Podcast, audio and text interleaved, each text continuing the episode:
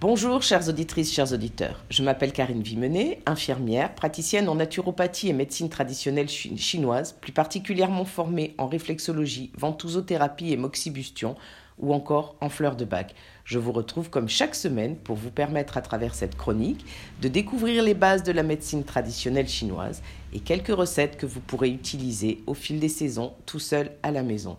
Cette semaine, je vais vous parler de l'automne. Dans un des plus anciens ouvrages de la médecine traditionnelle chinoise, le classique de l'empereur jaune, il est précisé que les saisons représentent l'ensemble des phénomènes de la nature et que cela influence le corps humain. Selon la théorie des cinq éléments, l'automne est une saison dominée par le métal, élément généré par la terre auquel il succède. Le métal marque le passage du jour vers la nuit, son énergie est celle de la décroissance. Il est dit qu'à l'automne, le ciel et la terre amorcent leur séparation.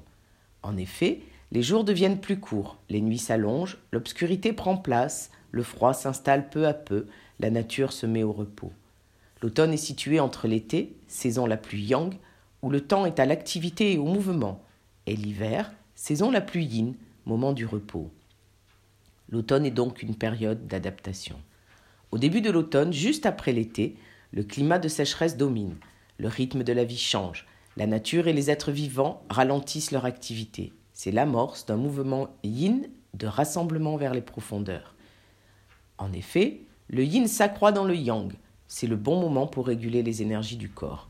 Le yang décroît progressivement afin de laisser le yin augmenter. Ainsi, l'énergie connaît un mouvement de descente et de repli. Le poumon est l'organe maître de l'automne. Il est couplé au gros intestin. Le Wei Qi chi protecteur ou énergie défensive, gouverné par le poumon, assure notre immunité et combat les agressions pathogènes. Le Wei Qi est produit grâce à la respiration et à la nourriture que nous consommons. Il vient recharger les organes dans le but de favoriser leur bon fonctionnement.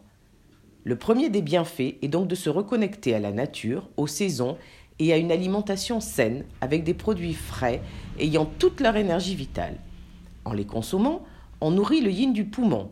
Ce principe de la diététique chinoise a son importance dans la prévention des maladies automnales et hivernales. Par la correspondance de l'automne avec le poumon, ce sont donc les poumons les plus fragiles en cette saison. L'automne va entraîner des maladies les touchant. Une alimentation adaptée, nourrissante du yin, permet de les prévenir. Nous comprenons ainsi que les besoins alimentaires sont en lien avec notre lieu de vie. En automne, la diététique chinoise préconise des aliments de nature peu froide, plus tiède, moins piquante, un peu plus acide, et comme pour toutes les saisons, de protéger l'énergie de l'estomac pour bien digérer. Les aliments à privilégier en cette saison pour nourrir le yin sont les champignons blancs, le miel, les épinards, le canard, le pigeon, pour nous dans le sud-ouest les palombes, le porc, mais aussi les poires, les pommes, les raisins, les œufs, le navet, le potimarron ou encore les laitages. Il faut donc favoriser la cuisson à l'eau et la consommation de liquides, de soupes, de légumes et de fruits frais. Par ailleurs, la diététique chinoise nous invite tout particulièrement à sélectionner ceux de couleur blanche, comme le chou, le céleri, le navet ou encore l'oignon, puisque le blanc est la couleur associée à l'automne.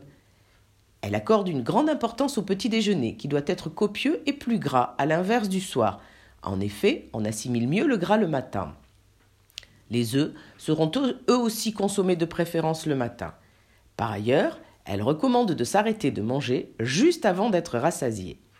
Vous l'aurez compris, notre choix doit porter sur des aliments frais, de saison et locaux, car nos besoins sont intimement liés à notre lieu de vie. Pour aller plus loin dans la cuisine des saisons, vous pouvez me retrouver sur rendez-vous pour un accompagnement individualisé ou bien les premiers dimanches de chaque mois sur le marché de Targon, qui vous permettra par ailleurs de vous fournir en produits frais et de saison. J'anime aussi des ateliers cuisine afin de découvrir en famille de nouvelles recettes à votre domicile. Nous sommes mercredi et les enfants peuvent y participer afin d'appréhender de nouvelles saveurs, notamment de découvrir de nouveaux goûters, comme la pâte chocolatée à base de patates douces que nous travaillons en ce moment, ou encore les pâtes de fruits de coin ou les petites barquettes à la confiture maison. La semaine prochaine, nous poursuivrons l'automne avec le poumon et le gros intestin et de nouveaux gestes santé. Alors, à la semaine prochaine